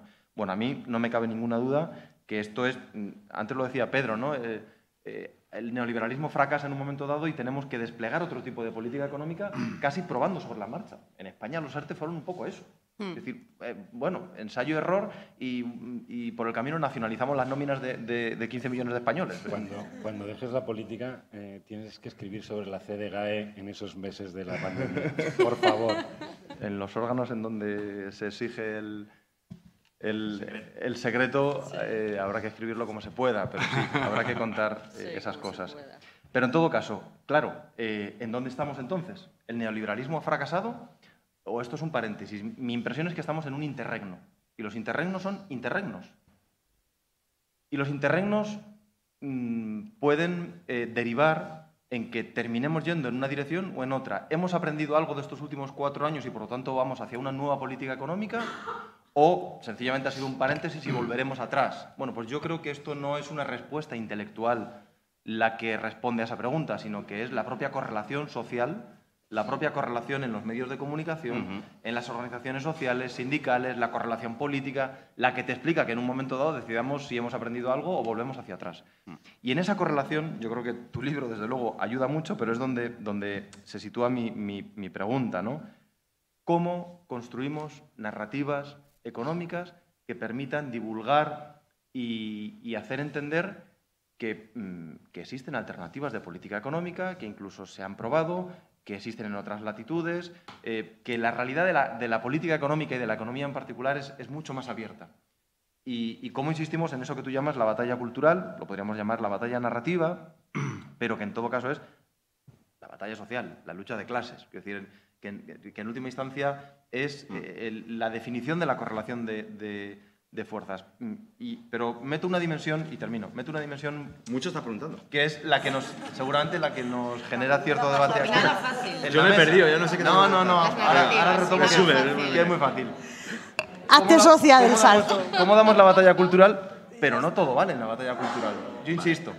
¿Cómo damos la batalla cultural? Pero la economía no es plastilina. Es decir, resulta que hay neoliberales que son capaces de, mm, de hacer penetrar ideas talmúdicas, porque solamente el Talmud puede explicar ese tipo de ideas, pero yo creo que la alternativa no es hacer lo mismo por la izquierda, por así decirlo. ¿Cómo se hace? ¿Cómo se hace? Uf. Claro, es que no te puedo contestar a la última sin dar mi opinión sobre la primera parte. Claro, Ah, lo del paréntesis, ah, por por supuesto. ¿no? Eh, intentando ser rápido. Yo para mí creo que se han abierto como puertas muy interesantes. Por un lado, por- porque el modelo neoliberal, como había dicho antes Pedro, se agota en 2008, por lo menos le vemos las costuras de una manera tan exagerada que dejamos de creérnoslo. Pero la realidad es que la maquinaria es muy potente y está muy bien engrasada. Entonces, por mucho que aquí cuatro hippies o que, o que, o que un país como España gobierne un- unos partidos de izquierdas, no, la batalla cultural no está ganada ni muchísimo menos, ¿no? No, ¿Cómo, cómo fue Echenique aquello que dijo? Hemos acabado con el neoliberalismo, ¿eh? Cuando, Angelito. cuando aprobaron unos presupuestos más expansivos. Era como, chico, tampoco exageres, tío. Tampoco exageres, Echenique.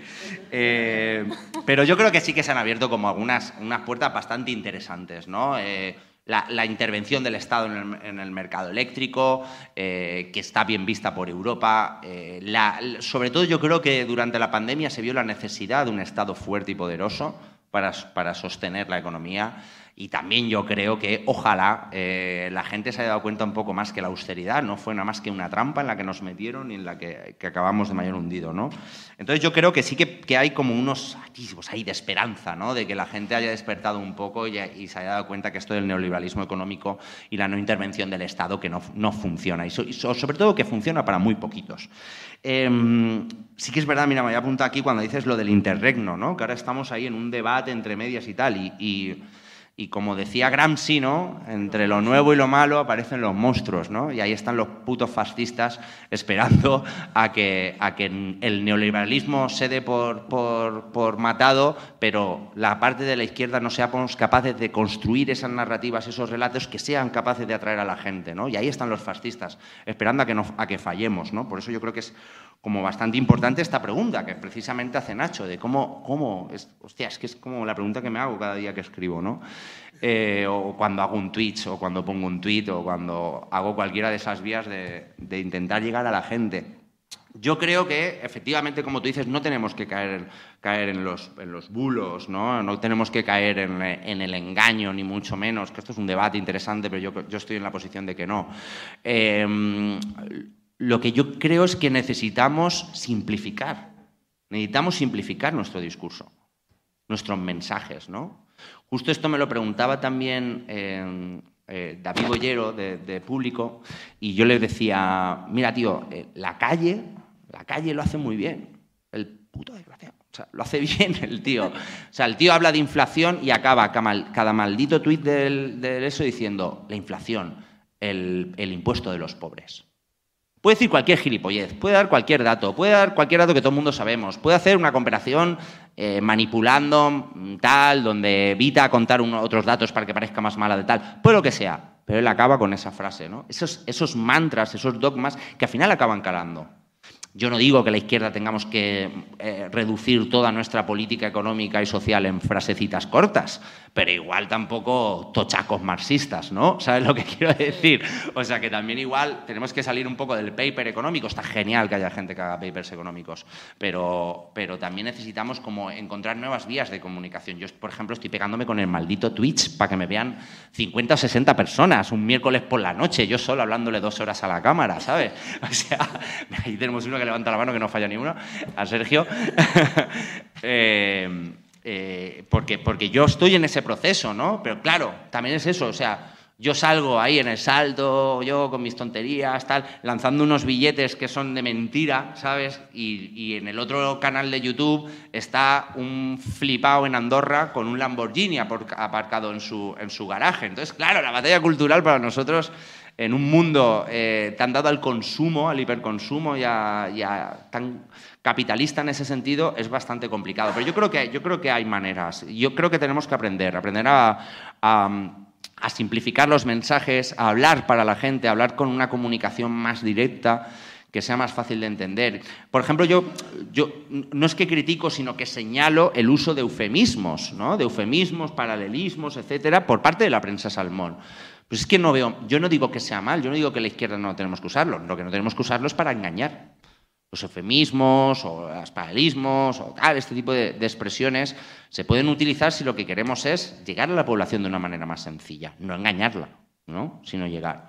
Entonces yo creo que, que, que ahí hay un trabajazo tremendo y sobre todo por lo que, lo que confiere a la economía ¿no? y, a, y a este tema que estamos hablando, Creo que también tenemos que romper esa barrera de que la economía es algo para expertos, ¿no? Como, como, yo, como digo, bueno, como digo yo no, como decíamos, hemos dicho muchas veces en movimientos sociales, eh, para mí no, o sea, no hay más economía que una mujer sacando a su familia adelante con un solo sueldo, ¿no? Y dos o tres hijos. Eso es más economía que nada, ¿no? Entonces, creo que la, sentencia esa de la economía es una ciencia solo para unos portos y, un, y, expertos, eso hay que romperlo. Hay que invitar a la gente a que entienda la economía. Porque cuanto más gente entienda la economía, yo creo que la izquierda tiene muchas más posibilidades. Pedro. Yo, yo, te iba a preguntar por lo nuestro, por lo de los medios, porque y tengo, y tengo la impresión, además, al escucharte hablar, pero es, es seguro porque eres muy jovencito. Ay, gracias. Lo que mejor me ha sentado en toda la... Que me llamen jovencito. Que, que mm, creo, a ver, yo creo que ahora mismo el viento sopla a favor, no en contra. Eh, es verdad que en la izquierda, para cualquier cosa de la que uno quiera hablar, parece que siempre está subiendo una montaña, pero bueno, el viento sopla en distintas direcciones en la historia. Eh, Keynes provocó, bueno, Keynes, la Segunda Guerra Mundial, etcétera, provocó un viento de cola para el estado del bienestar que duró 30, eh, casi 40 años. Mm. Eh, o sea que no siempre se trabaja a la... Bueno, yo que no soy anticapitalista, quiero decir. Tú a lo mejor sí, pero yo no siempre veo el viento en contra. Y creo que, perdón, que mm, en, aquella muerte del neoliberalismo, en el sentido de, claro, no, eh, detrás del neoliberalismo estaba todo el poder económico, eh, comunicativo eh, y político. Pero mm, yo, yo me refería a una quiebra como hegemonía de sentido común de época, es decir, ya la gente dijo, esto, esto hasta aquí me lo había creído, que si, que si Valencia seguía creciendo a este ritmo, en realidad yo en mi chabola ahí situada en un, en un, cenagal fuera de la ciudad, al final iba a recibir algo. Este era, el, digamos, el pensamiento hegemónico que hacía que el neoliberalismo fuera imposible de combatir, porque todo el mundo percibía que le iba a tocar algo, aunque fueran las migajas. El principio, el principio de la leyenda de la ciudad sin nombre, si escabo debajo del salón el polvo de oro que cae de los que están jugando al póker, pues me, me queda una parte.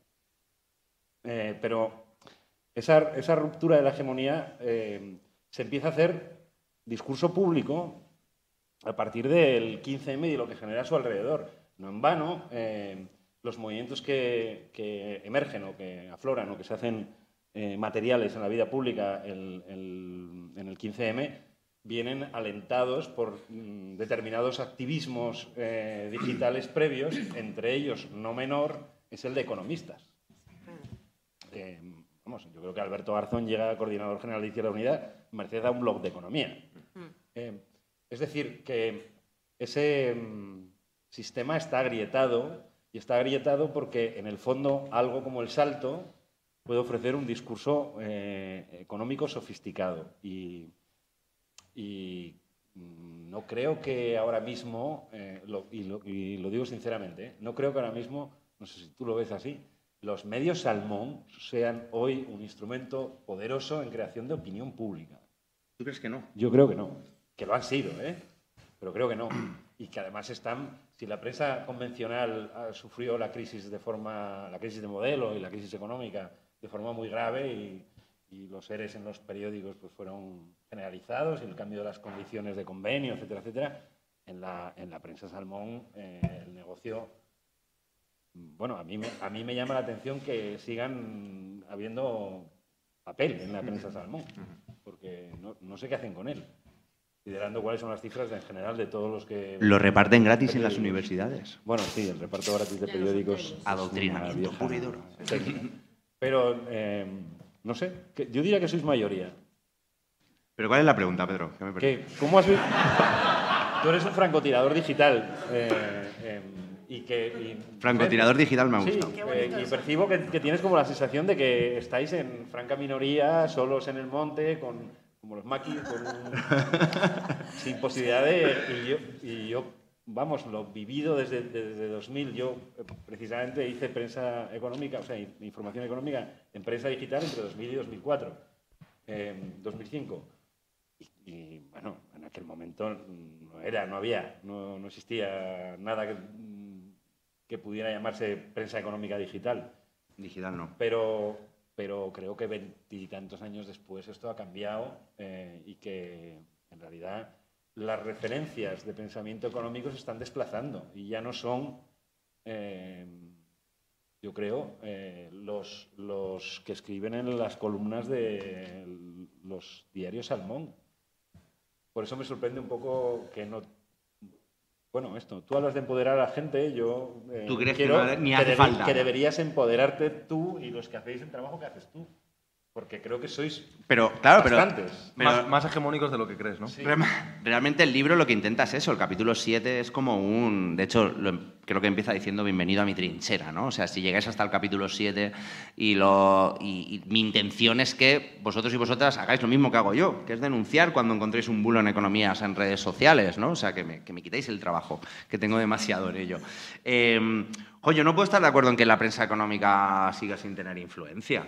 Porque además la prensa económica ahora, toda forma grande, toda forma parte de grandes grupos, ¿no? El economista va un poquito por su ola, ¿no?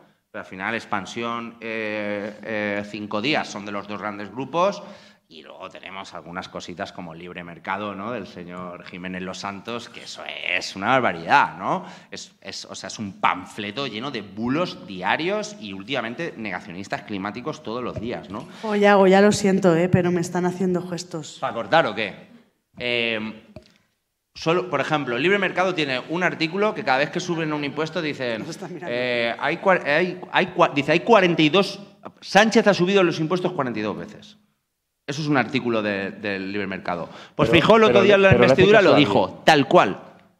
Feijóo lo dijo tal cual. Sánchez, usted ha subido 42 veces los... El artículo es una basura, es un bulo constante, hecho artículo, ¿no? Pero da igual, porque Feijóo lo dice. Y entonces sí que hay una, una influencia. Sí que hay una maquinaria que funciona muy bien entre partidos políticos, los cintan, los expertos, los poderes económicos y la prensa salmón en el medio siendo ese púlpito. Yo creo que sí que hay una grandísima influencia. Ojalá no.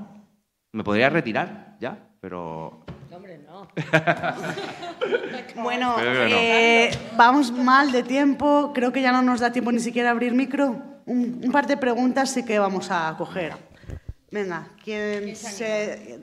Por aquí, por aquí adelante. Hola, buenas. Eh, bueno, me gusta mucho el libro. Eh, quería preguntar, o sea, el ciudadano de a pie yo creo que tampoco puede estar constantemente intentando buscar eh, en la información si es un bulo o no. Entonces, en el libro denuncias tanto medios de comunicación como nombres de personas, que me parece muy importante, pero también importante decir aquellos nombres de aquellos periodistas que son buenos y los cuales el ciudadano se puede fiar. Entonces, si podéis decir, o sea, bueno, tú, Yago, o cualquiera, algún periodista que creáis que pueda ser bueno para que nos podamos fiar de ellos eh, en prensa económica, ya sea en Salmón o en Generalista.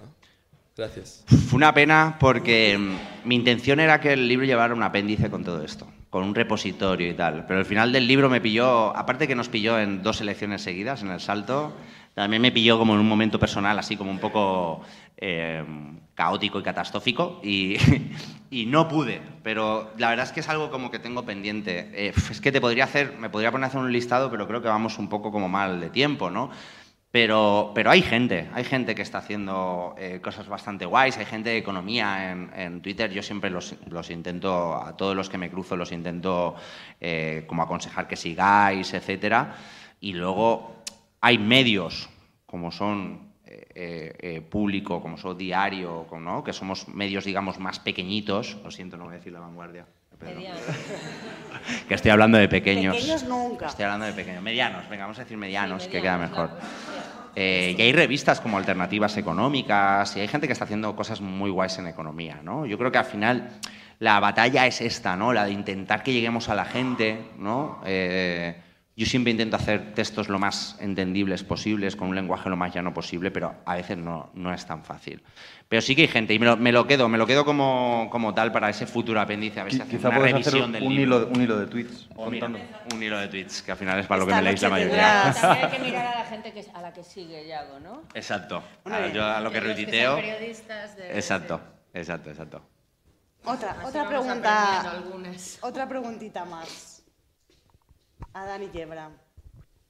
Eh, vale, eh, pues no. muchas gracias, Roy. Iago. Eh, me ha gustado mucho la presentación también. Eh, yo tenía una duda para que extiendas o extendáis la perspectiva también al, al entorno internacional, ¿no? Que sin ser una maravilla, pues por ejemplo, tienes medios como el Financial Times, ¿no? Que también es de este color, de color salmón, pero vaya, que, que a veces salen columnas, ¿no? Y a veces salen cosas que, que jamás verías en la prensa salmón de aquí. Pues eh, pienso en propuestas, eh, tienes columnistas como, como Adam Tooth, ¿no? Que escriben cada dos semanas y te hablan del Green New Deal, Sí. te dicen cómo se financiaría, etcétera. Y, y no sé si a veces lo que nos falta también en este país es que siempre va a haber un artículo eh, sobre dos hermanos con apellido compuesto que han montado una startup que está muy bien, como a nivel pequeño, en, no sé qué medio, y luego siempre vas a tener la cosa grande ¿no? de, la narrativa. Pero a lo mejor, no sé si con esa comparación internacional si nos falta ese espacio de diálogo, a lo mejor más a punto medio, o, qué explica que, no lo tengamos aquí y a veces sí que parezca que esté fuera, sin ser una maravilla, porque también hay grupos mediáticos, también hay conglomerados. No sé si, te paraste a hacer esa comparación internacional. Pues fíjate que la he hecho esta semana. O sea, esta semana he estado pensando sobre esto porque me lo han preguntado en una entrevista.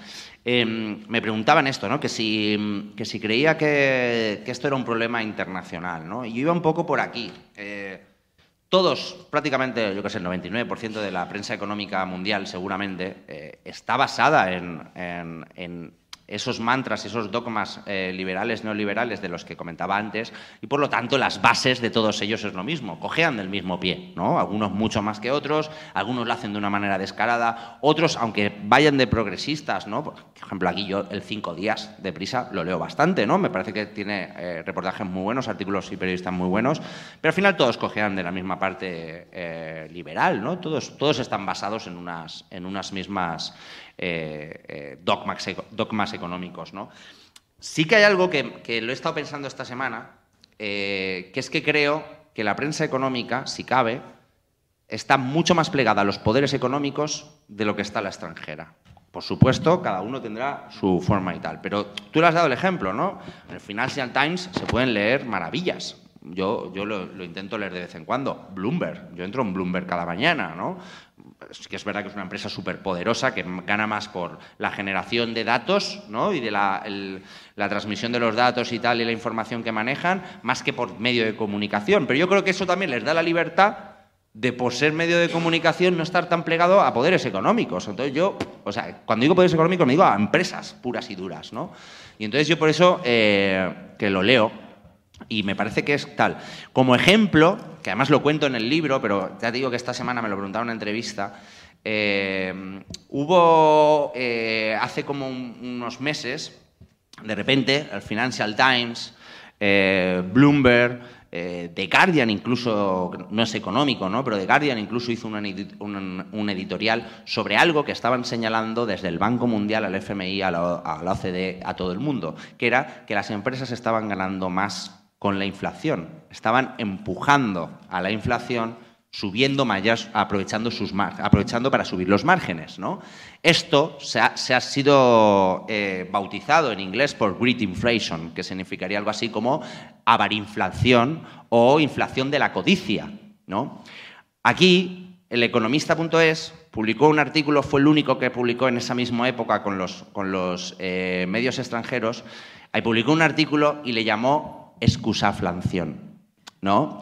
Entonces, para mí que un medio de comunicación, eh, cuando todos los grandes medios internacionales están llamándole avariciosos a la empresa, que aquí en España se le llame excusa, ¿no? y que además en el subtítulo de la, de la, noticia dice algo así como el ingenio de las empresas para ganar más. Es como que no le llames ingenio, tío, que es puta avaricia, que es codicia, que están jodiendo a la gente. ¿no? Entonces, para mí ese ejemplo, que puede ser anecdótico, ya digo que no tengo un estudio tan, tan grande de, lo que son los medios internacionales, pero me da, me da la impresión, luego el sector energético, ¿no? Con el, con el tema del tope al gas, ¿cómo hemos visto a los grandes medios llenos, llenos de banners de Iberdrola, pero llenos de banners de Iberdrola continuamente atacando al tope al gas? Y a todas las medidas eh, que fueran en, el sentido de abaratar la energía, que no fuera la de bajar impuestos, esa sí que la apoyaban, por supuesto,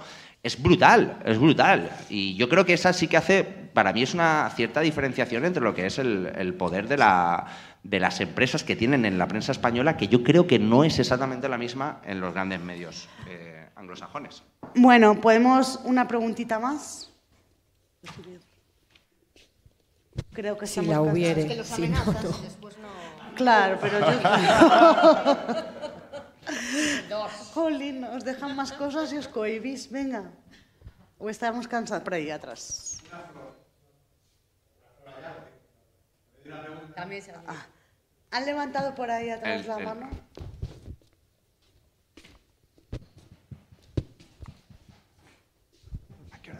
Te la tenía guardada, ¿eh, Yago? Yo te avisé hace rato. Venga, venga, va, dale, Iván. Ok, hace muchos años, no voy a decir cuánto, fui, Fui docente de economía eh, en una escuela de periodismo, Ana. Conseguí que a mis alumnos les gustara la economía cuando entraron con alergia a la economía y la lograron entender y les enseñé teoría económica. Y los tipos, algunos fueron periodistas económicos, algún medio de América. Dicho esto y recogiendo algunas frases, de parafraseo ya tipo, tenemos que empoderarnos, tenemos que defendernos, eh, hay que entender la economía y tal. No sé qué opinan aquí la concurrencia, incluido la gente de la mesa. Em, ¿Qué opinan de insertar en el currículum desde, desde infantil hasta bachillerato la enseñanza de la economía. O sea, yo creo que es una solución estructural de largo plazo, con anclaje legislativo y totalmente sostenible a lo largo del tiempo, per século per seculorum. En vez de estar todo el tiempo a la reacción, o sea, una pregunta que más o menos responda a lo que Nacho por allá preguntó, que cómo hacemos y tal. Eh, hay compañeros y compañeras aquí que yo estuve hace muchos años en la calle con ellos en plan activista y lo que más nos empoderó y los éxitos que conseguimos fue en base al conocimiento. Gente que no tenía ni idea de leyes ni de finanzas consiguió entender fiscalidad sobre las hipotecas. O sea, gente que era, entre comillas, analfabeta funcional en estos temas. No sé, se me ocurre que por ahí puede ser una buena solución. Y te lo comenté, puede ser la segunda edición de tu libro. Vamos a entrarle, o sea, podemos darle por ahí. El problema es qué tipo de economía Ahí está, ¿ves? Ya hasta, la, hasta, la moderadora se sabe la respuesta. Esta, era la premisa, yo quería lanzar una premisa como que todo el mundo busca noticias para sustentar su sesgo de, de, confirmación. de confirmación. Esto va a ser así por siempre, es una condición humana. Entonces, claro, yo soy economista, yo estudio economía y yo aprendí de todo, de todo, yo elegí pero elegí en mi libertad de todo el abanico posible. Yo creo que desde que eres nene hasta que llegas a bachillerato, tienes unos 16 años para que elijas. O sea, no, no se puede enseñar solo una cosa, o sea, la idea es soltar dogmas también, porque tampoco vamos a enseñar solo marxismo, ni solo keynesianismo, no, no, hay que enseñar lo otro también. Yo, yo, bueno, creo que Sara lo ha contestado ya rápido y perfecto. O sea, yo estoy totalmente de acuerdo en que la economía debería ser una de las bases de enseñanza, pero joder, qué economía, ¿no? Me acuerdo un caso que salió hace unos años. Sí, lo de pequeños inversores, ¿no? De, no, de, que sí, eso de que le. De, gente que había cogido libros del colegio de una asignatura de estas de economía y había hecho así como eh, pantallazos y los había colgado, ¿no? Y había un caso en el que le preguntaban a los niños eh, qué es lo más importante que tienes que pagar y les, les ponían un montón de palabras, ¿no? Y tenían que ponerlas en una orden de preferencia, ¿no? Y en los resultados, o sea, tú sacabas un 10 si ponías hipoteca por encima de comida. O sea, lo primero que te decía el libro de economía es que es más importante pagarle a un banco que comer.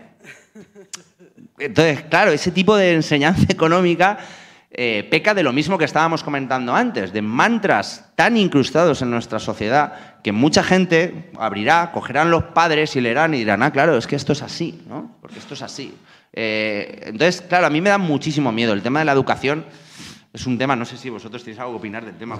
Es que, si, si mm, la educación infantil se, en un momento dado se decide que tiene que proveer eh, adolescentes que ya controlen cuál es el lenguaje económico y que se sepan la guía del último capítulo de, de Yago, yo creo que desaparecería la educación obligatoria y gratuita. Porque nadie querría que funcionara en una sociedad en esos términos. Bueno, nadie de los que pueden, quiero decir. Bueno, pues Muchísimas gracias por esta tarde tan amena que hemos hecho entre todas. Gracias a las asistentes, gracias a Yago por, por este pedazo de manual que quedará para los restos. Y bueno, ya sabéis dónde estamos. Apoya el salto.